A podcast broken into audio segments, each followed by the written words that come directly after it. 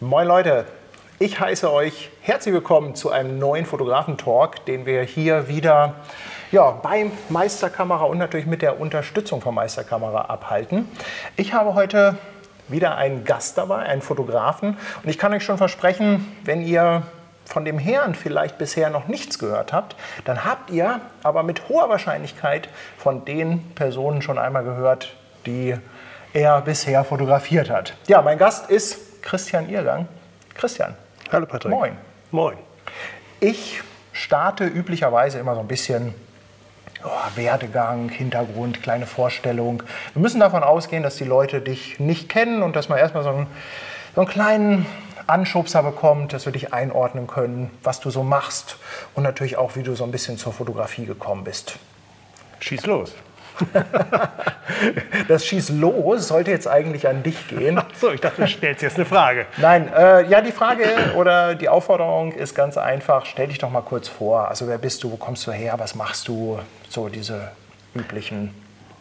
Also, ich heiße Christian Irrgang und ich bin seit 1980 ungefähr beruflich als Fotograf unterwegs. Mhm. Habe vorher eine Ausbildung gemacht in Berlin am Letteverein, bin Hamburger äh, und dachte eigentlich nach der Ausbildung in Berlin äh, komme ich sofort wieder hierher nach Hamburg zurück. Aber Berlin war, Westberlin zu der Zeit war einfach eine spannende, spannende Stadt und ich habe da angefangen zu fotografieren. Zuerst für eine Agentur, AP, später für verschiedene Tageszeitungen. Die Taz wurde damals gegründet, äh, aber eben auch für andere große Tageszeitungen. Die Berliner Morgenpost war dann so eine feste, äh, ein fester Abnehmer, fester Auftraggeber und bin eigentlich als rasender Fotoreporter täglich durch die ganze Stadt gefahren. Äh, und das war die Zeit, als es auf dem Kudamm mit Hausbesetzer-Demos hoch herging. Und das war ziemlich spannend. Manchmal hat man morgens vor dem Kempinski die Hausbesetzer-Demo fotografiert und abends im Kempinski eine Modenschau. Also das war... Das sind immer die Gegensätze. Das war äh, wirklich toll und das war auch ein Teil der ganzen Faszination für mich, dass der Job eine Eintrittskarte war. Mhm. Also ich bin durch diesen Beruf äh, und durch die Kamera, die ich mir um den Hals gehängt habe, in verschiedenste Milieus reingekommen und konnte eigentlich überall ähm, mich umgucken. Wie bist du denn in die Fotografie eingestiegen? Also du hast gesagt, du hast studiert. Mhm. Hast du schon was äh, in die Richtung studiert? Bist du äh, irgendwie jemand, der da schon in gewisser Weise äh, künstlerisch ähm, das vorerfahren sind, war? Das sind gleich zwei Reizworte für mich. Also ich habe nicht studiert, ich habe eine Ausbildung gemacht. Mhm. Das ist eine handwerkliche Ausbildung an der Lette-Schule, auch heute noch, die gibt es und äh, schließt mit einem Gesellenbrief ab. Also mhm. ich bin auch der Meinung, Fotografie kann man lernen, aber nicht studieren. Mhm. Und ich halte auch nicht viel davon. Äh, aber das ist eine andere Sache. Und von künstlerischer Fotografie halte ich auch nichts, oder beziehungsweise ich würde mich nie als künstlerischen oder als Kunstfotografen bezeichnen, sondern ich bin schlicht und einfach ein Fotoreporter. Mhm. Und ich bin dazu gekommen, weil ich schon als Schüler hier in Hamburg gerne fotografiert habe, hatte mhm. schon eine Dunkelkammer im Keller und äh, fand das immer faszinierend. Hatte auch früh den Wunsch, Fotograf zu werden. Und dann haben maßgebliche Leute, zum Beispiel mein Vater, äh, gesagt, lern doch erstmal was Anständiges, so ungefähr. Aber ich habe mich dann irgendwie durchgesetzt und bin eben äh, nach Berlin gegangen, nachdem ich die Aufnahmeprüfung da geschafft hatte. Das haben wahrscheinlich schon einige Fotografen gehört, lernen was ja. Anständiges, ne? Ja, klar. Ja. Wobei Hätte das ja heutzutage ist das ja äh, doch sehr inflationär geworden mit der Fotografie, alleine durch die ganze äh, Digitalgeschichte, die ganzen Handys und so weiter. Ja, das war ja damals, äh, war, war das ja noch was anderes. Da war es ja auch nicht selbstverständlich, dass überall jemand mit einer Kamera rumstand, ne? Nee, überhaupt nicht. Aber, aber umso schwieriger war es. Also heute gibt es andere Gründe, weshalb sich Leute nicht vorstellen können, dass man mit Fotografie noch Geld verdienen kann. Und damals gab es eben die Gründe, weil man eben diesen Beruf gar nicht so wahrgenommen hat oder nicht, nicht, sich nicht vorstellen konnte als, als äh, branchenfremder Mensch, äh, wie soll das überhaupt funktionieren. Also ich habe Freunde, gute Freunde, die, glaube ich, die ersten 10 oder 15 Jahre, die ich gearbeitet habe, nicht begriffen haben, wie das eigentlich funktioniert, dass man damit auch noch Geld verdienen kann. Ja, so kam das. Und äh, dann, dann äh, bin ich bis 1990 in Berlin geblieben Just als die Mauer aufgemacht worden ist, bin ich äh, nach Hamburg umgezogen. Das hatte aber nichts miteinander zu tun. Es war einfach so ein Zufall, weil ich eigentlich immer schon auch in Berlin den Gedanken hatte, ich möchte eigentlich für Magazine fotografieren. Mhm. Also Traum, Sternfotograf. Und das war natürlich schwierig als Westberliner, denn die haben da nicht so richtig hingeguckt. Westberlin war für, für den Stern auch eine, eine Exklave. Und deswegen bin ich nach Hamburg gezogen und habe dann eben versucht, bei Gruner und Jahr in verschiedenen Redaktionen, bei der Brigitte, beim Stern, ähm, irgendwie Kontakt zu kriegen. was dann ja eben auch funktioniert hat. Also bist klassisch ein bisschen Klinkenputzen gegangen. Aber hallo, na klar. Ähm, also wirklich von Tür zu Tür, ein bisschen Bilder gezeigt und gesagt, hallo Leute, ich möchte gerne Ja. für euch etwas machen. Also ich habe eigentlich immer schon äh, eigene Themen vorgeschlagen. Also ich habe auch später, als es dann mit den Aufträgen lief, äh, viele Aufträge dadurch bekommen, dass ich mit dem Thema in die Redaktion gegangen bin. Ich bin auch dann oft direkt zu den Textredakteuren gegangen, nicht in die Bildredaktion, sondern zu dem Textredakteur, von dem ich wusste, äh, den ich kannte und von dem ich äh, meinte, dass ihn das Thema auch interessieren könnte. Und dann äh, kriegte man die, über die Bildredaktion später den Auftrag. Aber äh, so sitzen und warten, dass das Telefon klingelt, also nur darauf warten, dass das Telefon klingelt, das fand, fand ich nie so toll. Und natürlich ist ein Thema, was man selbst vorschlägt, auch eins, womit man sich mehr identifizieren kann. Oder wo man einfach, für, ne? ja, es interessiert einen dann ja wirklich selber. Ja, ich, ich glaube auch, dass das bis heute so geblieben ist. Also ich meine, heutzutage ist ja so, dass äh, Fotografen gibt es ja gefühlt wie Sand am Meer. Und äh, ich habe auch ein bisschen das Gefühl, dass die Fotografie nicht mehr so den Stellenwert hat teilweise. Das bestimmt. Ich kann mir vorstellen, dass es da umso wichtiger ist, dass man als Fotograf sein eigenes Ding mitbringt. Also dass man nicht sagt, hallo Leute, ich mache tolle Bilder für euch, Ja. sondern dass man sagt, äh, hallo Leute, ich bringe euch eine tolle Geschichte mit. Ja, nun ist es aber heute natürlich insofern ganz anders, dass die dann immer gleich sagen, was kostet denn das?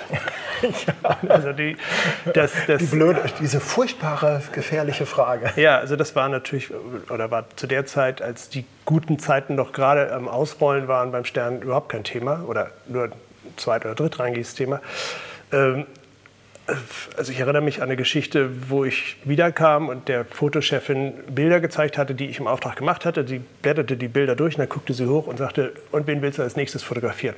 Also das waren so Sachen, die man damals noch erleben konnte, das wird man heute nicht mehr erleben. Und äh, wie gesagt, bei jedem Themenvorschlag, den man heute macht, ist erstmal die Frage, was kostet das, können wir uns das leisten, wie hoch sind die Spesen und, äh, und so weiter. Und nun ist es ja eben heute so, die Digitalfotografie hat das ganze Leben total verändert und nicht deshalb unbedingt nur, weil alle Leute jetzt digital fotografieren können, sondern weil die Bildredaktion heute nicht mehr sagt, ich schicke den Fotografen XY nach, äh, was weiß ich, irgendwo hin in die weite Welt, sondern die gucken erstmal ins Internet und sagen, und stellen dann fest, dass es ja in, da in der weiten Welt auch gibt's Fotografen gibt, die, die auch ordentliche Bilder machen und dann sparen sie sich die Reisekosten und äh, können Kaufen das einfach an, die kaufen es Lizenzen. an. Ja, oder, oder sie beauftragen tatsächlich einen Fotografen vor Ort, nicht? ja, klar. Der einfach schon da ist und erstmal kein Hotel braucht und äh, keine teure Reise und so Und weiter. sich unter Umständen vielleicht auch ein bisschen auskennt. Ne? Und Das ist auch- ja, ja. hin und wieder auch nicht so verkehrt, Ich will wenn gar man nicht ein bisschen lokal Genau, ich will gar nicht sagen, dass das nun ganz blöde ist, die Idee, aber es ist natürlich äh, schlecht für unser einen, der hier von Hamburg aus früher in die große weite Welt geschickt wurde. Ne? Ja, also so gesehen waren das noch echt große Träume. Ne? Also wenn du gesagt hast, Mensch, als Fotograf einmal um die ganze Welt reisen, Ja. also das äh, ist leider immer weniger geworden. Also ich ne? habe natürlich auch immer rote Ohren gekriegt, wenn, wenn die ganzen alten Recken beim Stern von ihren tollen Geschichten erzählt haben, von den richtig guten Zeiten. Aber ich bin ganz froh, dass ich so in den 90er Jahren noch ein bisschen Ja. was davon mitgekriegt habe. ja. ja, ich habe es leider nicht miterlebt. ja. Und du bist, ich meine, Ich bin nie Business geflogen. Das, die Zeiten waren damals schon vorbei. Jetzt hast du hast unheimlich viele Projekte gemacht, du hast unheimlich viele äh, Ge- Geschichten fotografiert und hast natürlich auch unheimlich viele Leute getroffen. Wir kommen gleich mal so zu einer äh, Geschichte, die so sehr zentral für dich ist. Kannst du dich so ein bisschen an Aufträge äh, aus deinen Anfangszeiten erinnern, wo du sagst, Mensch, das war irgendwie, boah, die Leute getroffen zu haben. Also äh, wo du quasi als Fotograf schon gesagt hast, boah, das ist jetzt wirklich mal so ein Fund. Gab es da so einschneidende Erlebnisse vielleicht? Oder? Es war vielleicht eine, also die, die Sammlung der Erlebnisse. Das war für diese Zeitschrift Brigitte bin ich wirklich durch die halbe Welt geschickt worden. Die hatten damals eine tolle Serie äh, in unregelmäßigen Abständen, hieß das Thema im Ausland verheiratet. Das heißt, deutsche Frauen, die irgendwo im Ausland lebten und da eine Familie hatten, die kam, über die wurde eine Reportage gemacht. Und das, da war ich also von Mexiko bis Island, von äh, Washington bis, ich weiß nicht was, äh, äh, äh, ähm, Senegal äh, unterwegs. Und da kriegte man eben auch von Land und Leuten was mit. Nicht? Wenn ich später Politiker fotografiert habe, dann kam ich oft nach Hause und wusste genau, was der Politiker alles gemacht, gesagt und wen der getroffen hatte. Aber ich wusste oft gar nicht mehr, jetzt ein bisschen übertrieben, aber tatsächlich, in welchem Land wir Wo ungefähr das waren. genau war, man Hotels, Konferenzräume. Das klingt alles wahnsinnig toll, wo man überall war, aber man hat von Land und Leuten wenig oder gar nichts mitgekriegt. Und insofern war diese Anfangszeit äh, auch sehr spannend. muss ich sagen. Also es hat Spaß gemacht. Das war wirklich das Entdecken der Welt. Ich hatte, als ich von der Letteschule kam, hatte ich einen äh, Mitschüler damals, der hatte ein bisschen Geld und hat sofort, als er fertig war, sich seinen Rucksack geschnappt und ist in den Flieger gestiegen und ich glaube nach Südostasien und hat gesagt, ich mache jetzt erstmal ein Jahr lang, trempe ich durch die Welt. Und ich habe immer gesagt, das mache ich auch eines Tages, aber mit der Kamera über der Schulter und mit einem bezahlten Ticket in der Tasche. Und irgendwie hat es ein bisschen geklappt. So ein bisschen, ne? Ja. So ein bisschen. Gut, jetzt hast du gesagt, du hast viele Politiker fotografiert und äh, das ist ja auch so eine Geschichte, wo ich, also wenn man anfängt, nach dir immer so ein bisschen zu googeln und so, wo man dann sehr schnell drauf stößt. Du hast verschiedene Bundespräsidenten porträtiert, oder über einen längeren Zeitraum begleitet, begleitet, ja. begleitet und äh, teilweise auch Bücher daraus gemacht. Nicht nur hm. teilweise. Sondern Hast aus allen, ne? Aus allen, die ich begleitet habe, habe ich auch ein Buch gemacht, ja. Wer, wer war das alles? Also äh, Rau, Rau, war der Erste, ne? Köhler, Gauck und Steinmeier. Vier. Vier. Da ja. fehlt einer in der Reihe, das war der Wulf. Da habe ich da war nicht genug Zeit. gar nicht angefangen. Und ich bin natürlich ganz froh, dass ich das erst gar nicht angefangen habe, weil das wäre ein unvollendetes Werk geworden. Wie bist du denn dazu gekommen? Also ich finde das ja immer spannend. Ist es so ein Ding, wo man so reinrutscht, durch Zufall hat man immer irgendwie Kontakt zum Umfeld des Präsidenten? Ich kann mir nicht vorstellen, dass das jetzt irgendwo öffentlich ausgeschrieben wird, wir suchen einen Fotografen, der die Bundespräsidenten begleitet. Oder wie entsteht sowas? Nee, das wäre mal schön. Also das ist vorausgeschickt, das waren nie Aufträge, mhm. also die Bücher ich erzähle, wie es anfing. Ich habe nach dem Abitur mal eine Zeit lang in den Ferien immer gejobbt, immer in den Ferien in einem Hotel, das heißt Schloss Elmau. Das ist später bekannt geworden, weil da dieser G7-Gipfel, nee, G20-Gipfel war das, glaube ich, stattgefunden hat. Ähm, aber zu der Zeit war das einfach ein normales Hotel in einer wunderschönen äh, bayerischen Alpenlandschaft. Und einer der Stammgäste da war der damalige Wissenschaftsminister Nordrhein-Westfalens, Johannes Rau. Und äh, das war das Konzept dieser, dieses Hotels, dass man sich irgendwie immer begegnete und dass es irgendwie nicht so eine starke Abschottung zwischen Gästen und Mitarbeitenden gab, die alle freiwillig da waren. Die meisten waren sogenannte Helfer oder Helferinnen. Und äh, so lernte ich Johannes Rau kennen. Und äh, auch so wie das damals da üblich war, auch gleich per Du und so. Und später traf ich ihn wieder, als er in Berlin mal einen Auftritt hatte. Und äh, ich dachte, naja, vielleicht erinnert er sich an mich äh, oder sonst sage ich mal Hallo und so. Und er kam also gleich an und wusste noch Namen und so weiter. Das war eben sein großes Plus. Ach, der konnte, der konnte die Leute auch so ein bisschen einwickeln, dadurch, dass er immer noch mit seinem phänomenalen Gedächtnis äh, wusste, wo und wann er ihn getroffen hatte und so. Also, langer Rede, kurzer Sinn. Ähm, als der dann, als ich schon in Hamburg war und er anfing, äh, damals 1993, wollte er ja das erste Mal Bundespräsident werden, bin ich zum Stern gegangen. Nee, bin ich gar nicht wahr. Bin ich zu ihm, habe ich ganz, oh, Schnitt. Nein, ich habe ihm geschrieben und habe gesagt, äh, lieber Johannes Rau, vielleicht erinnerst du dich an mich und so weiter. Wir waren damals in Elmar und so und jetzt willst du, willst du Bundespräsident werden und ich bin inzwischen in Hamburg und ich hätte Lust, dich zu begleiten und zu fotografieren. Und ich habe damals in so einem, das ist eine schöne Anekdote, ich habe damals in einem Büro gearbeitet mit sieben oder acht Kollegen zusammen und ein paar Tage später darauf klingelt das Telefon und einer meiner Kollegen hebt ab und sagt, du Christian, hier ist Johannes Rau für dich, kann das sein? Völlig surreal, oder? Und es war aber tatsächlich so. Und der sagte dann, ja, natürlich kannst du kommen, ich äh, rufe mal meinen Pressesprecher an oder mache mit dem Termine und dann kannst mhm. du mich begleiten.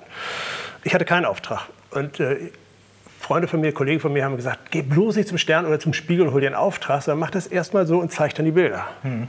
Und das war der, genau der richtige Rat. Denn ich habe den dann fotografiert, bin mit ihm durch Deutschland gefahren, äh, äh, mit Rau. So hattest du ja auch keinen Dritten, der dir da in irgendeiner Form Vorschriften, machen Vorschriften ja. oder reingeredet hat. Genau. Ne? Also ich bin mit ihm durch die ganze Gegend gefahren und dann kam der Moment, wo er eine Auslandsreise nämlich nach Israel machen wollte. Und das mhm. war mir klar, das wird teuer. Da brauche ich dann doch jemanden, der sponsert. Und dann bin ich eben mit den Fotos zum Spiegel gegangen und habe gesagt, so und so, das habe ich schon gemacht, jetzt könnte ich mit äh, ihm nach Israel mhm. fliegen. Und, äh, und da haben die gesagt, ja, schöne Idee. Überlegen wir mal. Und dann bin ich mit denselben Fotos zum Stern gegangen und gesagt, so und so, ich habe das fotografiert und so. So, und dann hat der, ich glaube, ich weiß nicht mehr genau, wie es war, also der Spiegel hat gesagt, äh, gut, du machst Israel für uns, aber die Fotos hier, die brauchen wir nicht. Und der Stern hat, glaube ich, gesagt, äh, wir nehmen diese Fotos hier, aber Israel brauchen wir nicht. Also wie auch immer. Ähm, Keiner wollte Ich habe die so ein bisschen aber gegeneinander ausgespielt. Mhm. Und äh, doch jeder wollte, aber jeder wollte was anderes. Und mhm. ich bin dann aber irgendwie, äh, weiß gar nicht mehr, wie das ging, aber jedenfalls hat der Stern dann irgendwann den Zuschlag gegeben und hat gesagt, wir äh, kaufen die Fotos hier und wir, nehmen auch den, oder wir geben dir auch den Auftrag für Israel. Mhm. Und das war ja genau das, was ich wollte. Der Spiegel hat mich nicht so interessiert als Fotograf, weil die machen ja nicht so viele tolle Sachen mit Bildern. Aber der Stern, das war ja immer das, wo ich hin wollte. Und mhm. so fing das an. Und dann wurde daraus, eine, als ich aus Israel wiederkam, eine große, mehreren Doppelseiten Geschichte. Und äh, dann war ich tatsächlich so der Johannes Rau Beauftragte des, des Stern. Und dann ist er ja beim ersten Mal nicht Bundespräsident geworden, sondern Roman Herzog. Und ich war aber trotzdem immer bei Wahlkämpfen und sowas, immer bei Rau dabei und habe dann eben für den Stern auch angefangen, andere Politiker zu mhm. fotografieren den hat das irgendwie gefallen, wie ich das mache und deswegen kriegte ich dann richtige Aufträge. Also auch mhm. Heiner Geißler oder äh, äh, Heide Simonis oder was auch immer. Oder sogar auch in Nordirland den, den Chef von Sinn Fein, Jerry Adams. Das war, ja. Es gab aber nie irgendwie mal die Überlegung oder so, dass, ähm, dass da von Seiten, hm, sag ich mal, vom, vom, was ist das, Bundespräsidialamt, dass die gesagt haben, pass auf, ähm, wir zahlen zumindest die Reisekosten oder so, damit die Bilder in gewisser Weise rechtefrei sind oder so. Also sowas äh, gab es da nie. Gar nicht. Die haben ja vom Bundespresseamt äh, drei oder vier Fotografen damals auch schon gehabt, die haben sie auch immer noch. Die, deren Aufgabe es ist, die Kanzlerin, äh, den Bundespräsidenten und ich glaube auch den Außenminister zu mhm. begleiten. Und diese Bilder werden dann eigentlich nur archiviert. Also oder werden auch mal äh, äh, an Agenturen gegeben, aber da passiert nicht viel. Oder heute aber, mal Social Media oder so. Aber ja, genau, ist ja auch ja, relativ wenig, was man sieht, ne? Ja, genau. Aber die haben überhaupt kein Geld oder kein Etat und auch kein Interesse daran, jemand anders von außen ranzuholen. Also mhm. Also das heißt, ich musste auch immer so ein bisschen um meinen äh, weiß ich nicht, meine, wie soll ich sagen, mein Territorium oder mein Revier da äh, kämpfen. Du warst irgendwie immer so ein, äh, so so ein ja, Fremdkörper oder, ja, am Anfang oder Anhängsel? Schon. Am Anfang schon. Ähm, also das war bei den anderen Bundespräsidenten, kam das so noch später, das erzähle ich gleich. Aber jedenfalls äh, kriegte ich dann irgendwann ein Buch in die Hand und das heißt The Clinton Years. Mhm. Da hat einer im Weißen Haus, gibt es ja immer festangestellte Fotografen. Jeder amerikanische Präsident sucht sich sogar seinen Hausfotografen selber aus. Und der äh, Bob McNeely heißt der, hat eben ein Buch gemacht und das kriegte ich in die Hand. Und da dachte ich, das ist eigentlich klasse. So eins möchte ich auch machen. Das habe ich Johannes Rau ge gezeigt. Und dann hat er gesagt, ja, mach doch. Und da habe ich dann angefangen, äh, drüber nachzudenken oder auch für ein Buch zu fotografieren und habe mir dann einen Verlag gesucht und habe dann mit den Fotos, die ich schon hatte, das waren eben überwiegend vom Stern, welche aus dem Sternauftrag, äh, habe ich dann äh, das, oder haben wir zusammen das Buch gemacht, der Verlag und ich. Ulstein war das damals. Mhm. Und ja, so, Wollen wir mal so, so ein klein bisschen reingucken? Wir haben ja Klar. hier die ganze Zeit einen Rechner zwischen uns ja, stehen. Ja, ich gucke da immer schon hin. Ähm, genau, du hast hier du hast ein paar Bilder mitgebracht in, äh, in so einem PDF. Ich würde dich jetzt einfach mal ein bisschen was erzählen lassen, weil du weißt, was das hier für Bilder sind. Du weißt den Zusammenhang, ähm, dass du vielleicht mal so ein paar Eindrücke zeigst, was du so fotografiert hast. Also ich wollte noch mal eben, um das klar zu machen, noch mal das betonen, dass es also nie Aufträge waren. auch die nächsten Bücher nicht über die anderen Bundespräsidenten, die ich gemacht habe, das waren immer freie Projekte. Ich bin hingegangen zum Bundespräsidenten, habe mich vorgestellt, dann lernte ich seine Presseleute kennen und dann habe ich mich da so rangearbeitet. Mhm. Und das ist natürlich immer auch möglich in einem Zeitraum von zwei Jahren oder sowas, wie, dass man so von Schritt, dass man das Misstrauen, das man immer mhm. entgegengebracht kriegt, dass man das so langsam überwindet. Ähm, es geht nicht von vornherein gleich los, aber es war eben immer auch frei finanziert mit einem Sponsor hier aus Hamburg, eine, eine sehr kulante, große äh, private Krankenversicherung. Aber ich musste alles machen, auch den, äh, auch den, den Verlag mir suchen. Ich habe die Autoren, die die Texte geschrieben haben, äh, mir ausgesucht und angesprochen und so weiter. Es waren immer von vorne bis hinten meine eigenen Projekte. Also es war nie irgendwie ein Auftrag mehr. Also das, das letzte, glaube ich, äh, Foto, was ich im Auftrag gemacht habe für Einzelbücher, das waren die Johannes Raudinger. Mhm. Und später waren das immer freie Fotos, die dann später wenn ich das hingekriegt habe, im Stern vorab gedruckt worden sind, wenn ja. das Buch erschien, dann haben die das immer äh, erwähnt, weil ich es immer so getimt, auch dass die Bücher erscheinen zur Halbzeit der Präsidentschaft. Mhm. Dann, wenn der Mann nicht mehr Präsident ist, dann interessiert sich sowieso keiner mehr für das Buch. Ähm, ja, so war das. Gut, das ist natürlich so eine Geschichte, die man am Rande mal fotografiert. Äh, gerne, wenn der, äh, die Regierungsmaschine irgendwo gelandet ist, dann hängt der Pilot da die, den Stand raus. Dann habe ich hier mal diese äh, Präsidenten in ihrem Privatbereich gehabt. Mit Johannes Rau war ich auf Spiekeroog in seinem Ferienhaus. Das ist natürlich nicht privat. Ich habe die Präsidenten, die ich so fotografiert habe, hier auf diese Weise mal vorgestellt, mhm. alle hintereinander. Das ist auch äh, privat Gauk am Barther Botten, nee, am Saaler Botten, also hinter Wustrow, wo er auch wohnt. Da sind wir segeln gewesen ein bisschen. Ja, und Steinmeier hier vor seinem Amtszimmer. Das ist zum Beispiel ein Bild, was ich besonders gerne mag von Rau, weil es so eine ganz äh, stille Minute war. Das war im Ferienhaus auf Spiekeroog. Ist auch das einzige Bild übrigens, wo er mit Zigarette drauf ist. Ich wollte gerade sagen, das ist ja auch so, also ich sag mal, ein Politiker lässt sich ja, also heute schon mal gar nicht mehr, ne? Hm. abgesehen von Helmut Schmidt vielleicht, aber ansonsten Politiker mit Zigarette äh, ist eigentlich nicht so gewollt. Gar, ne? Nee, gar nicht. Im Gegenteil. Und es, er mochte das auch nicht. Und immer wenn er sich die Zigarette aus der Schachtel fingerte, dann guckte er mich schon so an. So. und habe ich auch nie gemacht. Aber diese Haltung, die kannst du eigentlich ja. nur haben, wenn du eine Zigarette hast. Und äh, ja. er hat das natürlich mitgekriegt, dass ich die Kamera hochhebe. Aber ich habe, glaube ich, nur zweimal ausgelöst oder was. Ähm, aber er hat nicht, äh, hat nicht irgendwie, hatte wohl offensichtlich nichts dagegen. Also es war so ein versonnener Moment. Ich fand das ganz ganz schön, so diese etwas ruhige Atmosphäre da. Ja, das ist vor allem ja auch äh, ein Bild, was wirklich hinter den Kulissen ist. Ne? Also das ist ja etwas, was du nie irgendwo in der Presse oder so sehen würdest. Also ja. sowas kann, also eigentlich kann sowas auch nur in, eine, in einer Art biografischen Buch oder so auftauchen. Ne? Naja, äh, das ist schon gedruckt worden. Ja? Auch im Stern. Okay. Allerdings äh, erst, als er gestorben war, zu seinem Nachruf. Okay. okay. ja, das ist natürlich immer so, dass äh, sag ich mal, so, wie soll ich sagen, die, der, der, das Bestreben, so nah wie möglich auch ins Private reinzukommen. Und das ist natürlich genau das, was sie eigentlich immer nicht wollen.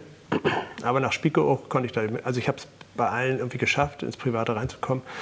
Aber dieser Aufenthalt auf Spiekeroog war besonders interessant. Also zum Beispiel an dem Abend war es so, dass er eigentlich mit Freunden und seiner Frau essen gehen wollte. Und dann haben die Freunde abgesagt. Und äh, dann hieß es, ja, dann müssen wir halt zu Hause essen. Was machen wir denn da? Und äh, ehe ich es mich versah, habe ich äh, Kartoffeln geschält und Zwiebeln geschält und äh, stand am Herd und habe ein Rührei aufgeschlagen und habe ein Bauernfrühstück gemacht für Frau und seine Frau. Das war schon ganz lustig. Ähm, warst, warst, du denn da auch äh, richtig, also war, war, das schon private Atmosphäre? Also war schon, war schon eine freundschaftliche Basis? Ähm, man kannte sich so ein bisschen oder wie, wie muss ja, man sich das, das vorstellen? Ist, das ist am Ende einer, ich, ich kannte ihn ja seit 93, ich glaube, das Foto ist... Ähm, lass mich überlegen, 99 oder, was, oder 98, ich kannte ihn fünf, sechs Jahre, mhm. kannte ich ihn, abgesehen von der Zeit vorher, von der ich erzählt habe, in, da in, in Schloss Elmau. Also wir kannten uns schon. Ich war ja auch schon ein paar Mal bei denen zu Hause gewesen in Wuppertal. Mhm. mhm. Aber es ist nicht so, dass man nun also da auf der Couch übernachtet oder so, oder dass man so ein richtiger Freund will. Das will ich auch gar nicht. Ich, mein eigentliches Interesse ist ja, dass die irgendwann vergessen, dass ich da bin. Also mhm. Deswegen mhm. habe ich auch, ich werde dann oft gefragt, was hast du denn mit dem geredet? Ich rede natürlich mit denen auch, oder die auch mit mir netterweise. Aber das Hauptinteresse ist natürlich, schöne Bilder zu kriegen. Und dazu gehört einfach, dass die irgendwann vergessen, dass man da ist und sich nicht immer vor die Kamera setzen und sich in Pose schmeißen oder so. Ähm, und natürlich auch nicht immer in die Kamera gucken oder mit mhm. mir reden oder sowas. Also ich will ja das, das willst du ja gar nicht als Fotograf. Du willst ja nicht gepostet, nicht in die Kamera gucken. Naja, ja? im Gegenteil, genau. Also, ähm, gut, da, es gehört auch dazu, das Vertrauen zu gewinnen, dass man die Kamera mal ganz demonstrativ sogar auch weglegt mhm. und sie ein bisschen wegschiebt und dann wissen sie, jetzt wirst du nicht mehr fotografiert und dann kann man sich unterhalten und so. Aber dann gibt es wieder Momente, wo seine Aufmerksamkeit, weiß ich nicht, wieder seiner Frau gilt oder so. Und dann zieht man die Kamera wieder ran und dann kann man mhm. fotografieren. Das heißt, es ist im Grunde genommen immer also man muss da einfach wahrscheinlich ein Gefühl für entwickeln. Ne? Und ja. äh, ohne, ohne das Vertrauen und ohne, dass man sich halt schon eine gewisse Zeit kennt, funktioniert das letztendlich Ja, also wenn man, genau, nicht, ne? wenn man in den ersten zwei Wochen schon die Leute im Urlaub besuchen würde, dann würde man, glaube ich, nicht so gut Bilder nee, hinkriegen. Nee. Das muss schon...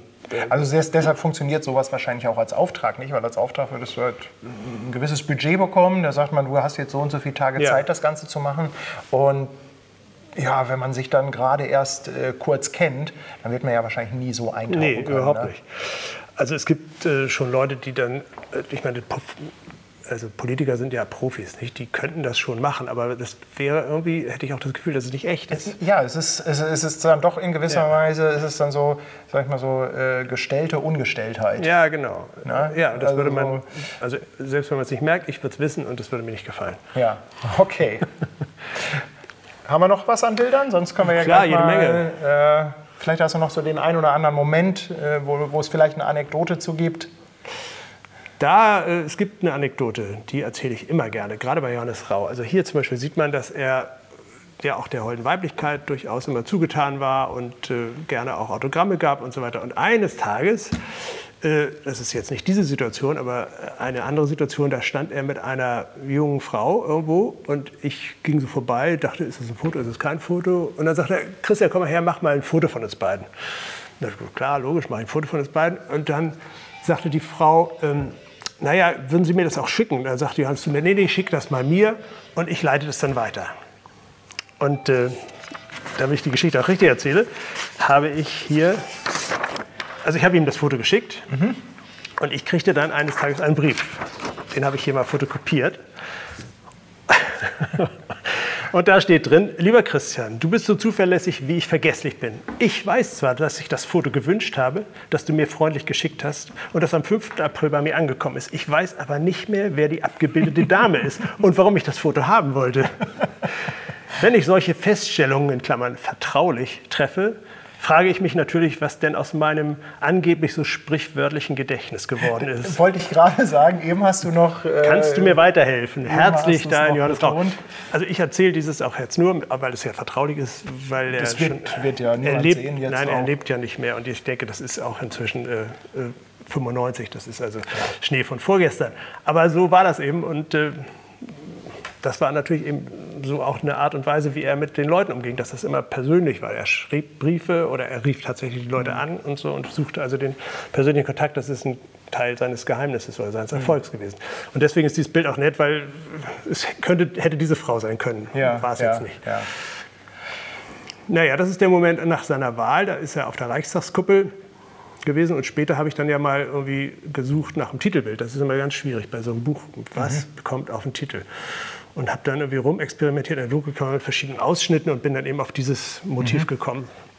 Und so ist es dann. Sag mal, gibt es die Bücher eigentlich noch? Äh, Weil ich hatte mal so ein bisschen geguckt, also ich glaube, das ein oder andere ist ausverkauft, oder? Ja, ja, ja. Also das ist, glaube ich, ja, um es ehrlich zu sein, äh, die sind dann irgendwann, werden sie auch mal in den, äh, wie heißt es, verramscht. Nicht? Ja, ja am Anfang sind es noch teure Bildbände und irgendwann liegen sie ja, so ein bisschen auf dem Grabbeltisch. Was ich ne? schon sagte, dass, dass, also die, wenn diese Leute nicht mehr Präsident sind, dann interessiert mhm. das nicht mehr so richtig. Und du kriegst sie noch bei Gebraucht oder Amazon oder im Antiquariat, mhm. aber nicht mehr neu. Nee, das ist dann. Also vorbei. ich finde halt gerade, gut, das ist natürlich auch so ein bisschen dann das fotografische Interesse, aber ich finde halt gerade solche Bücher, die dann auch schon ein paar Tage auf dem Buckel haben, finde ich, werden nach einer gewissen Zeit dann zumindest aus fotografischer Sicht wieder sehr interessant. Ne? Ja, das ist ja sowieso Fotografie äh, oder solche Reportagefotografie gewinnt ja auch eine bestimmte Bedeutung, wenn sie Patina ansetzt. Also mhm. nicht zuletzt die ganzen großen Magnum-Fotografen mit ihren Fotos, die sind, oder die Fotos dieser Leute sind deswegen heutzutage so interessant und wertvoll, weil sie äh, irgendwie ein Zeugnis ihrer Zeit mhm. sind oder was abbilden aus ihrer Zeit. Nicht? Also James Dean auf dem Times Square ist äh, toll, weil man den Times Square heute ganz anders sieht. Ne? Ja, Und, und, natürlich, weil James Dean eine Ikone geworden ist und, und so weiter. Im Zeitpunkt der Entstehung des Fotos eventuell äh, gar nichts Besonderes? Das wohl schon, aber, ja, aber, aber, aber, trotzdem, genau, du weißt, was ich meine. Ne? Also, dass, dass sie natürlich im Laufe der Zeit dann irgendwie mhm. auch äh, eine gewisse wie gesagt, eine historische einen Blick auf die Zeit zurück. Jetzt hast du ja damals bei Johannes Rau, äh, das, das ist ja klar, alles noch analog gewesen. Ja. Ähm, hast du dich bewusst. Und schwarz-weiß. Das war jetzt meine Frage. Hast du ja. dich damals bewusst für diese ähm, Buch-Reportagefotografie für Schwarz-Weiß entschieden oder gibt es auch Farbaufnahmen? Nee, von ähm, Rau gibt es tatsächlich. Ja, doch, es gibt Farbaufnahmen, aber die sind nie richtig veröffentlicht worden. Es gab es ist dann so, wenn so ein Buch erscheint, dann kommt der eine oder andere Bildredakteur drauf, dass es ja vielleicht ganz interessant ist, mich mal wieder zu diesem Menschen hinzuschicken, wenn irgendwas ist, weil ich kenne den ja schon und der mhm. kennt mich. Und mhm. das könnten ja vielleicht ganz gute Bilder werden. Und so gab es dann eben auch von verschiedenen anderen Zeitschriften damals, äh, ich glaube es war, was war das, Chrismon oder so, ähm, dann Aufträge. Also zum Beispiel haben wir, haben wir mal ein Interview gemacht mit Johannes Rau und seiner ältesten Tochter Anna. Und dann habe ich Farbe fotografiert, weil mhm. das dann gewünscht wurde. Aber angefangen habe ich bei Rau eben für den Stern nur mit Schwarz-Weiß und habe das dann auch durchgezogen und weitergemacht und fand das auch äh, es da einen bestimmten Grund für oder war das einfach so dein Ding, dass du gesagt hast, Mensch, das passte damals sehr gut? Ähm ja, anfänglich war das so, weil der Stern nur schwarz-weiß bezahlt hat. Okay. manchmal, manchmal ist die Antwort ganz simpel. ja, genau. Der ein oder andere denkt jetzt vielleicht, dass da eine große, äh, eine große kreative Geschichte hintersteckt. Aber es ist dann doch so einfach. Ja, genau. Also die, die große Farbe im Stern, das waren immer andere Themen und Politik war immer schwarz-weiß. Und ich finde das auch gar nicht so schlecht. Das mhm. wirklich äh, konzentriert den Blick so auf, mhm. aufs Wesentliche, auf die Mimik mhm. vielleicht und äh, keine bunte Krawatte lenkt irgendwie dann doch ab von, vom Wesentlichen. Also ich hätte das, würde das auch gerne weitermachen. Aber Farbe hat auch einen gewissen Reiz. Ich finde, mal, ich finde gerade so bei alten Aufnahmen die Farben finde ich manchmal ganz schön, weil das sind so andere Farbwelten. Ne? Wenn du dann auch siehst, was hatten die so für Anzüge an und so. Ne? Und das ist immer, also jedes äh, Jahrzehnt hat irgendwo so, so eine eigene Farbgebung. Und das finde ich manchmal ganz spannend. Ne? Aber du hast natürlich recht, Schwarz-Weiß hat ja, eine gewisse genau, das ne? Bild am Küchentisch in Spiekeroog, äh, auf Spiekeroog, wenn du dir das in Farbe vorstellst, dann ist das irgendwie, wird das schon fast zum Familien- oder zur Belanglos, also mhm. kriegt das was Belangloses. Und, und Farbe, äh, Schwarz-Weiß ist in so einem Zusammenhang äh, mhm. präziser, finde ich ja, oft. Ja. Aber wie gesagt, damals in den 90er Jahren mhm. war eben auch Farbe war immer die Ausnahme. Mhm. Also für die Zeit. Wurdest du dann zu den nächsten äh, also das war ja mit Sicherheit eine gute Referenz, um dann ja. bei den folgenden Präsidenten auch zumindest äh, schon mal einen Fuß in der Tür zu haben. Ja, klar. Also ich bin äh, äh, bei Köhler, das war ja der Nachfolger, lief es dann so, dass der irgendwie aus dem Hut gezaubert wurde von verschiedenen Politikern äh, als Kandidat und da war ich ziemlich sicher, dass er es auch wird. Aus irgendeinem hatte ich ein Gefühl. Und da bin ich dann äh, zum Stern gegangen und gesagt, der Köhler wird es bestimmt. Lass uns doch jetzt schon mal über den eine Geschichte machen, solange er noch nicht Präsident ist. Ähm, und dann war ich mit dem Redakteur unterwegs, als Köhler das erste Mal in Deutschland war. Der war ja damals noch in Washington. Und das war in Leipzig. Und äh, da haben wir uns vorgestellt und gesagt, so und so. Und wir würden für den Stern gerne den äh, eine Geschichte machen, wenn Sie nach Deutschland kommen äh, und Präsident werden wollen. Und da hat er gesagt, naja, wenn wir uns mal richtig unterhalten wollen und ein bisschen Zeit füreinander haben sollten oder wollen, dann kommen Sie doch nächste Woche nach Washington. Da habe ich meine, Abschieds, äh, meine Abschiedswoche beim IWF und, äh, und so, aber da haben wir Zeit. Da habe ich gesagt, geil. Super. Super. Ab. Und beim Stern habe ich gesagt, was kostet denn das? Schon und, damals. Und du hast wahrscheinlich gesagt, ist mir alles egal, ich will dahin, ich muss den. Ja, dann kamen so Argumente wie von damals, vom damaligen Artdirektor, wir wollen den Mann doch nicht da zeigen, wo er war, jetzt in Washington, das ist ja, ja zu Ende, sondern wir wollen ihn in Deutschland zeigen, dahin, wo er, da wo er hin will und so. Also es hat wirklich. Aber du hast ja weitergedacht, du wolltest ja im Prinzip erstmal das Vertrauen und den Kontakt aufbauen. Ja, aber ich wollte auch schöne, außergewöhnliche Bilder haben, die, denn ich wusste genau, kein anderer Fotograf oder keine andere, kein anderes Reporter-Team ist mhm. da. Wir sind da ganz wirklich ja, ja. ganz alleine. Also ich habe dann tatsächlich zusammen mit dem Redakteur, der genau meiner Meinung war, haben wir das dann hingekriegt, dass wir doch ein Ticket gekriegt haben und wir waren in Washington und der Redakteur, wir sind da in seiner Wohnung gewesen. Wir sind, äh, haben Ausflüge gemacht, er am Steuer, seine Frau daneben, wir beide hinten. Wir mit, der Redakteur hat mit dem richtig lange reden können. Und die waren beim Stern natürlich happy, mhm. dass sie das dann hatten, weil als der nach Deutschland kam, der Köhler, war er natürlich dauernd ständig umlagert von, von ganz ja, vielen. Also, und da ist Zeit natürlich äh, Mangelware. Wir hatten das, was andere Leute nicht hatten und die beim Stern waren auch froh und äh, und äh, hätten sich das mal hinter die Ohren schreiben sollen für andere Fälle, dass sie nicht immer erst Nein sagen, sondern dann mhm. auch mal was Ja sagen. So. Ja. Naja. Und dann wurde er Präsident und dann habe ich gesagt, äh, lieber Herr Köhler, ich würde gerne ein Buch über Sie machen. Und er hat gesagt, nein, will ich nicht. Das ist mir zu eitel. Oh, oh, auch eine Aussage. Auch eine Aussage. Ähm, und später kamen dann irgendwie Signale aus, dem, aus Berlin und dann stellte sich raus, er will nun doch. Und zwar deswegen wohl, weil verschiedene andere Fotografen, ich weiß nicht genau wer und wie viele, dieselbe Frage gestellt haben. Und er dann gedacht hat, ja, ich komme nicht drum herum, so ungefähr. Aber wenn, dann mache ich das mit Irrgang, weil den kenne ich schon. Mhm. Also, hat sie sich das schon wieder ausgezahlt? Verkürzt ja? jetzt dargestellt, aber so ungefähr war es. Mhm. Und dann äh, kriegte ich das, äh, das grüne Licht aus dem, aus dem Schloss Bellevue, aus dem Bundespräsidialamt auch und so. Und dann konnte ich mit ihm loslegen. Und das war dann eben wirklich nur wieder für das Buch. Mhm. Ist es eigentlich so, wenn man, sag ich mal, jetzt so nah mit diesen Spitzenpolitikern zusammen ist, ich könnte mir vorstellen, dass da doch erstmal auch irgendwie ein Riesensicherheitsthema ist. Wird da erstmal, bevor du anfängst, äh, Background-Check gemacht, Familie durchleuchtet, ob du irgendwo in der Schule mal andere Kinder gemobbt hast oder.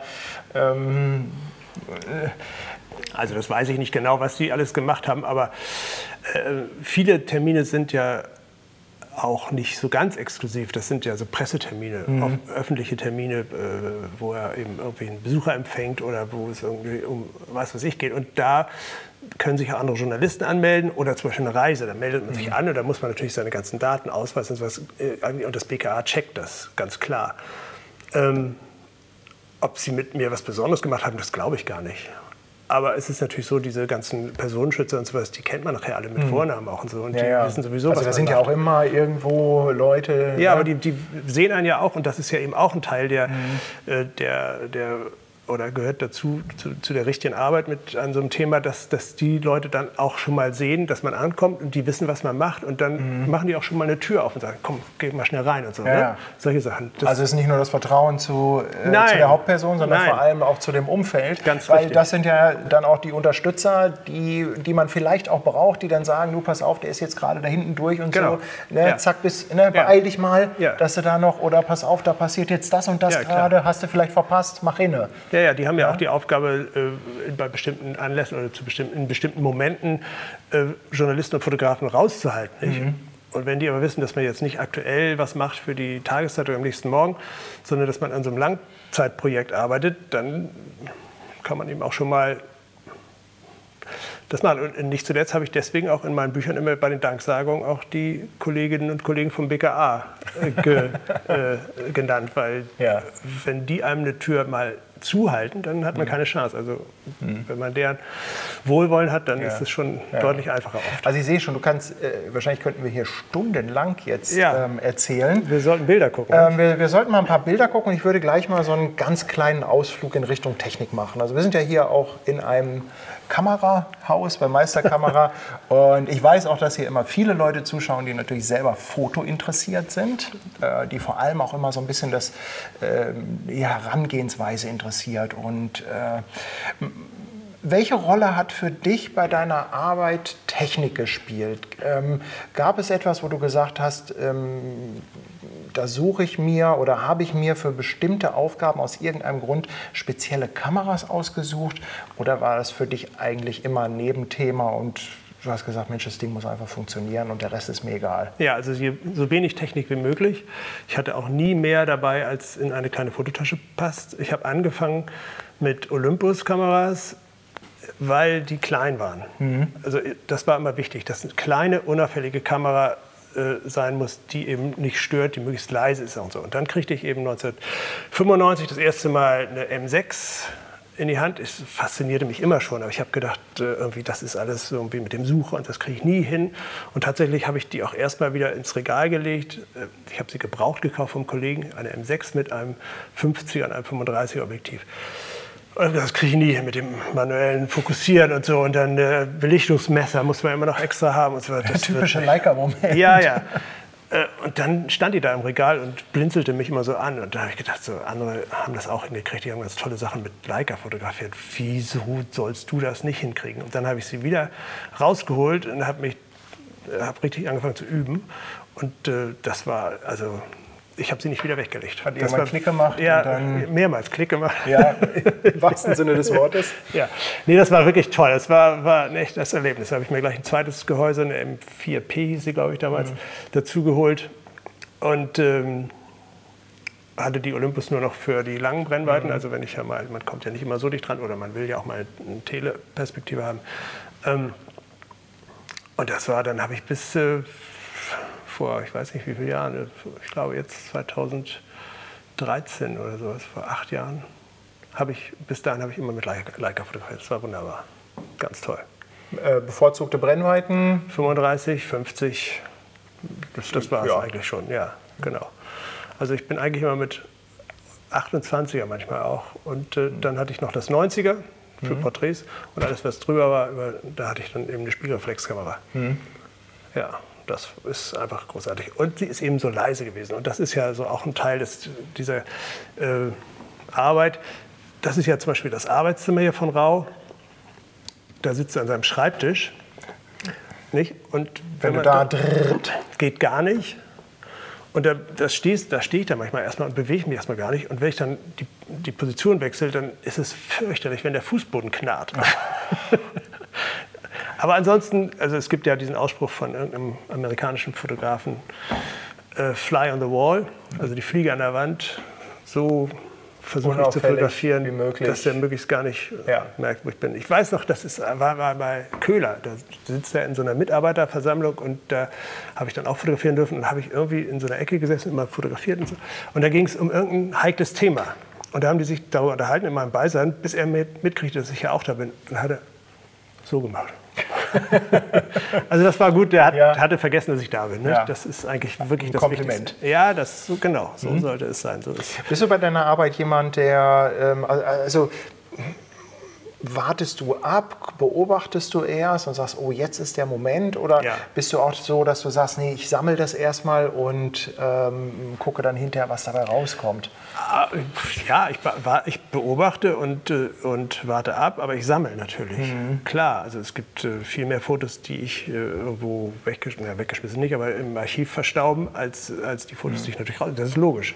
Man sucht natürlich immer die besten raus und man weiß ja immer nicht, was bringt der nächste Moment. Also man fotografiert mhm. und sammelt aber ich dachte, deine Frage geht dahin, wartest du ab und beobachtest du oder inszenierst du? Und das tue ich eben nicht. Also ich ja, inszeniere da bin ich nicht. fast schon von ausgegangen. Ja. Weil das würde überhaupt nicht zu dieser Art von Fotografie nee, passen. Genau. Das würden die auch nicht mit sich machen lassen. Jedenfalls nee. nicht über so einen Zeitraum. Wobei ich auch mal äh, einen Moment hatte, wo ich das erste Mal bei Rau und Christina Rau zu Hause war, in Wuppertal. Da waren die so ein bisschen unsicher und sagten, was sollen wir jetzt machen? Und ich sage, gar nichts, ich gucke einfach zu. Mhm. Und dann sagten sie, ja, wenn der Konrad R. Müller jetzt hier wäre, der würde ja sofort sagen, setzt euch mal dahin und hier ist das Licht schön und überhaupt zieht er mal einen Pullover an, was ist das für eine Farbe oder so. Obwohl er auch schwarz-weiß fotografiert. Also jedenfalls, ähm, der, der mhm. fotografiert ein bisschen anders als ich und da, das kannten die und deswegen waren sie ganz überrascht, dass da jemand kommt und sich einfach erstmal in die Ecke setzt mhm. und sagt, nun lebt mal, wie er immer lebt und zeigt mir, wie das geht. das ist manchmal gar nicht so einfach, ne? Nee, das, so nee. Zu, zu, sein, wie man. Äh, Na klar, ne? natürlich. Man ja. ist ja als, als Fotograf, der da reinkommt, auch wenn man, wenn die einen noch so lange schon kennen, ist man ja erstmal ein Fremd. Du bist ja ne? da. Ist ein Fremd ja? ja, natürlich. Es ja. gibt ja so, gibt ja so ähm, Theorien, dass ein Wissenschaftler, der irgendein ein, eine, eine Mikrobe unter dem Mikroskop beobachtet, allein durch den Moment oder durch die Tatsache, dass er es beobachtet, diese Mikrobe schon beeinflusst in ihrem Verhalten. Habe ich mal gelesen. Und so fühlt man sich als Fotograf natürlich auch. Ja, Nicht? Also natürlich wissen Sie erstmal, dass die Kamera da ist und dass Sie... Mhm. Sie wissen eben auch, und das war auch mal klar, Sie haben keine Möglichkeit äh, der Mitsprache. Also die Fotos mhm. werden nicht gezeigt die Fotos. Äh Achso, du hast auch nicht, äh, äh, wenn du jetzt das Buch gemacht hast, dass du gesagt hast, Mensch, schaut doch noch mal drüber. Nee. Also da hat doch, es, also ich muss. Hätte ich jetzt, äh, ja, also das, das, Also um es korrekt zu machen, ja, ich habe das Buch dann denen gezeigt, als es fertig war. Äh, bevor es gedruckt worden ist. Ja. Weil ich natürlich verhindern wollte, dass sie irgendwie was richtig scheiße finden oder an irgendwas. Da war ich, dachte ich mir jetzt. Ja, ne? Also wenn sie da ganz doll protestiert hätten. Richtig. Da gibt es auch eine schöne Geschichte zu. Gleich. Aber äh, es gibt also die Auswahl der Bilder habe ich alleine, beziehungsweise mit, mit dem Artdirektor zusammen gemacht, mit, mit äh, dem der das Buch gestaltet hat. Ähm, aber da haben die gar nichts äh, mhm. mit zu tun gehabt. Ich habe denen immer mal Fotos geschenkt. Mal so zwischendurch. Ja, ja, so früher, so früher Schwarz-Weiß-Abzüge mal gemacht mhm. oder nach später, als es digital wurde, habe ich dann so, so kleine digital Druck, gedruckte Bücher mhm. gemacht und habe die denen immer geschenkt und habe dann aber immer geguckt, wie reagieren sie, wenn sie mhm. da durchblättern. Also ich wollte, dass die auch ein Gefühl dafür kriegen, dass, in welche Richtung das Ganze mhm. geht. Aber die Auswahl der Bilder da haben Sie kein Mitspracherecht gehabt. Ich glaube aber ganz ehrlich gesagt, äh, wenn man es jetzt rein aus fotografischer Sicht sieht, wäre es auch ein Fehler, den Menschen, der auf den Fotos ist, an der Auswahl zu beteiligen. also man sagt ja auch ganz einfach, äh, wenn du ein Bewerbungsfoto von dir machen lässt, dann wählt es auf jeden Fall nicht selber aus, ja. sondern lass das jemand anders machen. Ne? Ja, ganz klar. Es wurde auch nie gefragt. Es gibt eine schöne Geschichte von Köhler, der hat einen Pressesprecher, äh, der war dabei, als wir, das, als wir Köhler das Buch, also der Artdirektor und ich, Wolfgang Behnken und ich, sind immer zusammen nach Berlin gefahren, weil der kann auch gut sabbeln, und äh, haben das dann gezeigt und so, also die, die, die, die PDFs, ne? Mhm. noch bevor es gedruckt wurde. Und dann Köhler äh, blättert das durch und sagt, ja wunderbar, alles schick und so. Und dann sind wir raus und sagt, klasse und so. Dann kommt er hinterher und sagt, Moment mal, da gibt es ein Foto, das fliegt raus. Ich sage, was ist denn nun los? Da war ich mit Köhler in den Alpen, in den österreichischen Bergen, im Urlaub gewesen und äh, da war so ein Trachtenabend. Und da ist Köhler in so einem klavierten Hemd, fast so schick wie deins, und einer äh, krachledernen Hose. Mit Hosenträgern? Mit Hosenträgern. Ähm, Da habe ich ihn fotografiert, seine Frau im Dirndl, alles schick. Und sag ich, wieso soll das Foto raus? Und da sagte dieser Pressesprecher, das letzte Mal, dass ein deutsches Staatsoberhaupt so fotografiert worden ist, war auf dem Obersalzberg. Und das kann doch nicht wahr sein. doch, hat er wirklich gesagt. Und da dachte ich, es ist jetzt wirklich, äh, naja, ist nicht dein ist nicht dein Ernst. Aber es hatte keinen Zweck, mit ihm zu streiten. und, ja. Und, und so, naja. Ich hätte jetzt, also meine Assozi- Assoziation wäre jetzt gewesen, mh, die Deutschen werden im Ausland immer gesehen als diejenigen mit Lederhose Die oder Piefkes. so. Genau, ne? also das, das ist, dass alle denken, das wäre so Ja. die typische deutsche Ja. Alltagsklamotte. Ja, ja. Ich war auf alles gefasst, nur darauf nicht. Also, Das ist, also also das Bild ist dann, habe ich dann da rausgenommen. muss er ja schon fast etwas geschichtsgeschädigt sein. Aber gut. Ja, da muss man erst so drauf kommen, auf diese. Naja. Ja. Jetzt äh, dein aktuellstes Buch. Ja. Und das, äh, weiß ich, kann man auf jeden Fall auch noch kaufen. Oh ja. Das ist äh, über Frank-Walter Steinmeier. Und seine Frau. Und, sein, ach stimmt, und, und seine Frau, also Titel ist auch Frank-Walter Steinmeier und Elke Bühnenbender Paarlauf für Deutschland. Ja, da haben wir lange drüber nachgedacht, ob das eine gute Idee ist, aber weil seine Frau nicht, also ein bisschen anders jedenfalls als ihre Vorgängerin, die auch immer sehr selbstbewusst waren und auch noch auch was zu sagen hatten. Aber seine Frau hat, äh, hat mit seiner Billigung oder sogar ermuntert durch ihn, weiß ich nicht genau, äh, füllt ihre Rolle noch ein bisschen anders und selbstbewusster aus. Übrigens, dieses Foto, was du gerade hochgehalten hast, das ist dann doch tatsächlich ein bisschen inszeniert. Aber das ist das Einzige. Das Titelbild. Ja, genau. Ich äh, versuche das mal hier die Kamera zu halten. Also das war so ein Moment auch in ihren Ferien, in ihrer Ferienwohnung. Da sind wir spazieren gegangen und dann habe ich tatsächlich gesagt, Ja. komm, könnt ihr euch mal können Sie sich mal bitte da hinsetzen. Das ist gerade so ein tolles Licht und das fand ich immer einfach großartig. und hier nimmt jetzt aber auch die Farbfotografie einen größeren Raum ein. Ja, fast ausschließlich. Also ne? eben hatte ich durch Zufall Ja, ja, irgendwo schwarz-weißes erwischt. Wahrscheinlich Genau. war das eins von dreien oder. Also Hier sind so ein paar. Bei Köhler habe ich angefangen, da habe Mhm. ich dann, äh, Köhler ist ja ein großer Afrika-Kenner und äh, Spezialist gewesen und da habe ich gedacht, wenn wir nach Afrika fahren, Afrika ist bunt, da fotografiere ich Farbe und alles andere schwarz-weiß. Mhm. Gauk habe ich dann tatsächlich konsequent in Farbe fotografiert, das war ja dann damals auch schon digital. Und hier habe ich dann eben gesagt, man kann das ja, äh, man fotografiert digital und kann sich dann hinterher entscheiden, schwarz-weiß oder Farbe. Man muss nicht von vornherein wissen, welchen Film man einlegt. Und deswegen habe ich dann hier gesagt, das eine oder andere Motiv einfach auch so ein bisschen, um, um, um den Rhythmus zu unterbrechen Ja, oder sowas, ja. haben wir dann, also haben wir zusammen entschieden, der Artdirektor und ich, Wolfgang Behnken, äh, dass wir das eine oder andere Foto in Farbe, äh, in Schwarz-Weiß drucken. Ich finde ja gerade solche Bilder hier, ich halte das mal in die Kamera, äh, sowas finde ich immer schön, weil man kennt natürlich, Ja. man kennt natürlich den Bildausschnitt Genau. aus dem Fernsehen. Was ist, ist das Neujahrsansprache oder Weihnachts- Weihnachts Weihnachtsansprache? Neujahr ist genau. immer die Kanzlerin oder der Kanzler, ne? Und Weihnachten ist der Präsident. Und ich finde das immer schön. Da siehst du, äh, Ja. sieht man halt einfach auch, äh, wie viel Professionalität dahinter steckt. Die versuchen Oh, ja. es natürlich immer so aussehen zu lassen, als ob das ganz leicht von der Hand geht. Aber nein, da sind, also ich sehe jetzt hier auf Anhieb fünf Lampen, natürlich Ja, ne, Kamera und so weiter. Natürlich weiß man, dass, dass sowas nicht dem Zufall überlassen wird, aber gerade für jemanden, der sich natürlich auch so ein bisschen für Foto und Film interessiert, äh, finde ich das immer Ja, ja, also so ein ich, bisschen ich mag Making so- of. solche Ne? Das- ja, das mag, Make- ich, ja. mag ich total, so Ja. dieses, äh, dieses hinter die Kulissen gucken. Ne? Ja, und ich glaube, das ist, äh, ich glaube, das ist auch der Reiz bei diesen Bildbänden, dass man halt dann doch vielleicht in dem Blick noch mal so einen Schritt zurückgeht. Ja, dass man natürlich nicht nur das abfotografiert, was eben äh, auch in den Agenturen äh, gezeigt wird oder in der Tageszeitung, Tagespresse zu sehen ist, äh, sondern eben auch ein bisschen was, was hinten. Also zum Beispiel hier, Ja. Mhm. mal, da siehst du, da sitzen die ganzen Fotografenkollegen, die haben von vorne fotografiert, wie, Ja. wie die Kanzlerin ihre gucken, Ernennungsurkunde kriegt. Ähm, und ich habe dann eben gesagt, da habe ich auch schon oft genug gesessen, da drüben und die, das Foto gemacht, aber interessant ist ja das andere Foto, der, der Gegenschuss sozusagen. Genau. Und dann in dem Moment, wo sie sich umdrehen, quasi Genau. der ganzen Meute den Rücken zukehren, Ja. machst du halt das Bild mit den anderen Fotografen im Hintergrund. Ja. Ne? Aber auch hier ist ein Bild, ne? äh, siehst du hier die ganzen Fotografen, wie sie da aufeinander äh, hocken. Genauso hier am Kickertisch. Ja, die sind ja manchmal genervt, weil sie natürlich mich im Bild Weil haben. du ne? immer. das heißt, du bist wahrscheinlich auf äh, zigtausenden Pressefotos Vielleicht nicht, aber äh, ich- retuschiert worden. Ich bitte dann jetzt jedenfalls hier mal, habe ich Gelegenheit, die ganzen Kollegen um Entschuldigung Ja. zu bitten, dass ich ihnen öfter mal im Bild rumgestanden habe. Ja.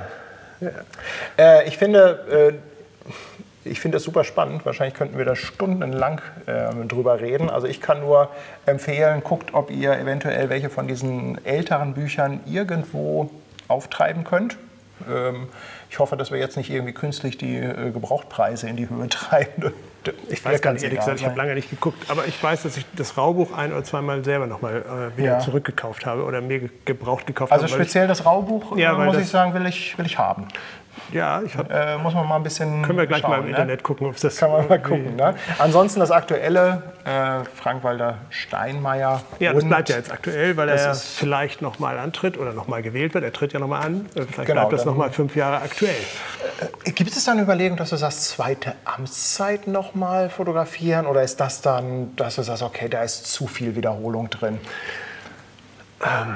Ich würde es machen, aber ich würde es nicht nochmal so machen auf eigene Faust. Also Mhm. ich müsste wieder einen Sponsor finden, ich müsste das ganze Finanzierung, die ganze Finan- ich muss ja jede Reise, die ich mache, selber bezahlen. Mhm. Ja, ja. Der Flug kostet Geld in der, in der Regierungsmaschine, äh, die Hotels sind ja immer schon die besseren. Also da sind so die Nacht. Und du musst ja nach Möglichkeit auch in dem Hotel. hat gar keinen Zweck, darüber nachzudenken, in ein anderes Hotel zu Nee, gehen. Quatsch. Das, fängt, ja, das ist ja betreutes Reisen. Das Gepäck wird in Berlin an Bord genommen und Mhm. wird dir aufs Hotelzimmer geliefert. Und wenn du ein Hotel daneben hast, dann weißt du nicht, wie das.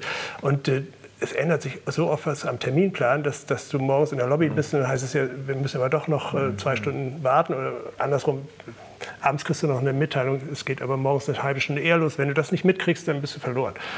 Und diese Hotelzimmerpreise bewegen sich immer so zwischen 300 und 600 Euro die Nacht. Also das ist richtig teuer. Das geht, ja, das ist ja nicht, auch nicht immer nur eine Nacht, sondern Meistens mindestens Ja. zwei oder drei. Ja. Und ähm, also das würde ich mir nicht immer, das traue ich mir nicht nochmal zu. Und den Verlag zu finden ist auch schwierig, immer schwieriger, jedes Mal schwieriger geworden. Und ähm, wenn jemand käme und sagte, äh, Auftrag, mach, bitte begleite mal noch mal ein Jahr, das erste neue Jahr des neuen Bundespräsidenten oder so, würde ich sofort machen. Das, dafür ist der Job einfach zu spannend und macht zu viel Spaß. Aber das ist jetzt nicht noch mal. Jetzt ist ja gerade so ähm, in heutigen Zeiten, ich habe das am eigenen Leib erfahren, dadurch, dass natürlich man mit Followern, Social Media und so weiter ähm, auch oftmals seine Käufer direkt ähm, erreicht, gibt es ja auch die Möglichkeit, Dinge im Selbstverlag zu machen. Ist das etwas, was du mal überlegt hast oder sagst du dafür, bin ich als Person vielleicht zu unbekannt und das Projekt zu sehr im Vordergrund? Äh, Das könnte eine Rolle spielen, aber ähm, wie gesagt, das Hauptsächliche sind die Produktionskosten. Ja, ja, du musst Nicht, also- erst mal vorlegen. Ich Ne? muss erst mal vorlegen. Und, äh, und solange ich da keinen habe, der mir die, die Reisen ermöglicht äh, und sagt, fahr mal mit und wir bezahlen das. Und es ist ja auch nicht immer nur kurzfristig. Also wenn man jetzt sagen könnte, pass auf, ich brauche jetzt mal für zwei, drei Wochen Geld und in äh, zwei Monaten hole ich das wieder rein. Äh, wir sprechen hier ja eher von zwei Jahren. Ja, ungefähr. Ja. Also bis jetzt habe ich es immer so gemacht, dass ich, äh, also bei Köhler habe ich davon erzählt, weil er das erst nicht wollte, habe ich etwas später angefangen, aber sonst habe ich immer die ersten zwei Jahre äh, begleitet. Dann hatte ich ein halbes Jahr Zeit, um das alles äh, einzustielen, also Verlag suchen, äh, die Autoren suchen, die habe ich ja auch alle selbst angesprochen. Ähm, das muss ge- ge- gelayoutet, äh, also gestaltet werden, dann muss es gedruckt werden, so, sodass es dann immer zur Halbzeit, also nach zweieinhalb Jahren Amtszeit, kam das Buch immer auf den Markt. Das war dann immer insofern gut, weil ähm, dann wird überall in den Redaktionen Bilanz gezogen. Äh, Dann werden diese Fotos auch mal, die waren ab dann ja auch verkäuflich, die wurden dann mal ver, äh, gedruckt und äh, ich hatte es immer hingekriegt, dass der Stern auch eine größere Geschichte, eine Bilanzgeschichte gemacht hat mit den Bildern aus dem Buch und auf das Buch auch hingewiesen hat. Das war so eine Art äh, Werbung. Ich hatte sogar bei Gauck und bei Köhler auch zu der Zeit eine Ausstellung jeweils hier in Hamburg bei dieser Versicherung Hanse Merkur. Äh, und äh, also insofern ist das eine, eine Sache von zwei Jahren, nicht? Die, die da irgendwie erstmal gemacht wird. Und nur dann hast du auch die Chance. Also ich sag's mal, du hast eben das Bild von der Weihnachtsansprache hochgehalten. Ich habe natürlich zwei Weihnachtsansprachen fotografiert. Nicht? Aber Was willst du mit zwei Bildern von der Weihnachtsansprache? ich weiß gar nicht, ob beide drin sind, aber jedenfalls ist es irgendwie toll. Dann hast du die eine, machst du diese Perspektive, du weißt aber genau, beim nächsten Mal sieht das wieder so und so aus und dann kannst du dich aber schon hinsetzen. Oder wie was ich gesagt habe, ja, ich hätte jetzt eher gesagt, dass es sich wiederholt. Aber gut, du sagst jetzt, ich habe einfach eine zweite Chance, das nochmal mit einem anderen mit einer anderen Perspektive. Blickwinkel. Ja, ich habe, glaube ich, dann einmal hinter dem, hinter dem Kameramann und habe so über den, über den Teleprompter, glaube ich, äh, fotografiert oder sowas. Oder eben diese Sache, dass ich auch schon öfter mit den anderen Pressekollegen im Saal gesessen habe und frontal fotografiert habe, wie da irgendeine Amtsurkunde äh, äh, überreicht wird. Aber dann weiß ich, beim nächsten Mal weiß ich, jetzt gehe ich mal nach hinten. Ne? So, das ist natürlich toll. Also auch, dass du, dass du dieselben oder ähnliche Erlebnisse äh, ähm, oder Ereignisse aus verschiedenen Perspektiven fotografieren kannst. Weil du eben weißt, wie es läuft. Ja, super spannend. Also ich glaube, äh, da werden dich äh, viele drum beneiden, um solche Projekte, gerade solche Langzeitgeschichten, die dann ja auch zum Großteil auf dem eigenen Mist gewachsen Ja. sind und nicht unbedingt jemand dahinter steht. Christian, ich fand das äh, sehr spannend, habe mich äh, sehr gerne mit dir unterhalten, hätte das jetzt noch stundenlang Sind wir schon fortführen Können.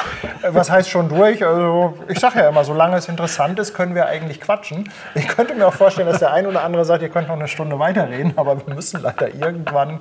Ja, klar. ähm, und ähm, das, was wir hier nur ausschnittsweise gezeigt haben, das ist ja ein Vortrag, den du vorbereitet hast, der dann leider so ein bisschen durch Corona Ja. abgesägt wurde. Also es war ja, glaube ich, sogar geplant, dass du hier beim Meister einen Vortrag hältst, der Ja. leider aufgrund von und so weiter. Genau, der Termin stand schon fest. Aber das heißt ja Jahr. nicht, dass das aus der Welt ist. Also es kann gut sein, dass, äh, dass irgendwann mh, hier wieder Klar, warum aufkommt, nicht? Ne? Also, ja, ich hatte dann natürlich jetzt gedacht, äh, dass das Interesse an dem Bundespräsidenten, an den Bundespräsidenten oder an Steinmeier ein bisschen alarmt und ich habe das also nicht mehr gedacht, Mhm. dass man das irgendwie, dass ich das promote. Aber jetzt, wo Steinmeier nochmal antritt, äh, könnte ich ja auch nochmal antreten. Ja, ich glaube, es gibt da immer zwei Perspektiven. Das eine ist natürlich die Person Steinmeier. Und Ja. wenn man das Ganze sehr öffentlich betrachtet, kann es durchaus sein, dass das Interesse abflaut. Wenn wir aber sagen, wir sind hier so ein bisschen in der Fotografengemeinde, dann würde ich mal sagen, rückt ja der Präsident schon fast in den Hintergrund. Und dann geht es ja um dich und deine Arbeit.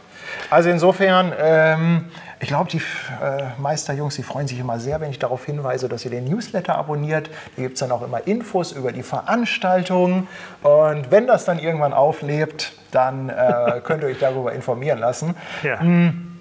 Ich hoffe, dass es äh, bei dem Thema Corona äh, in Anführungszeichen jetzt bergauf geht. Das hoffen wir doch alle. Gut, genau. Christian, vielen, vielen Dank für Patrick, diesen ja. netten Schnack. Ich wünsche dir alles Gute, bin gespannt, was da noch so kommt. Ja. Und ja, euch vielen Schauen wir Dank mal. fürs Zuschauen. Tschüss. Tschüss.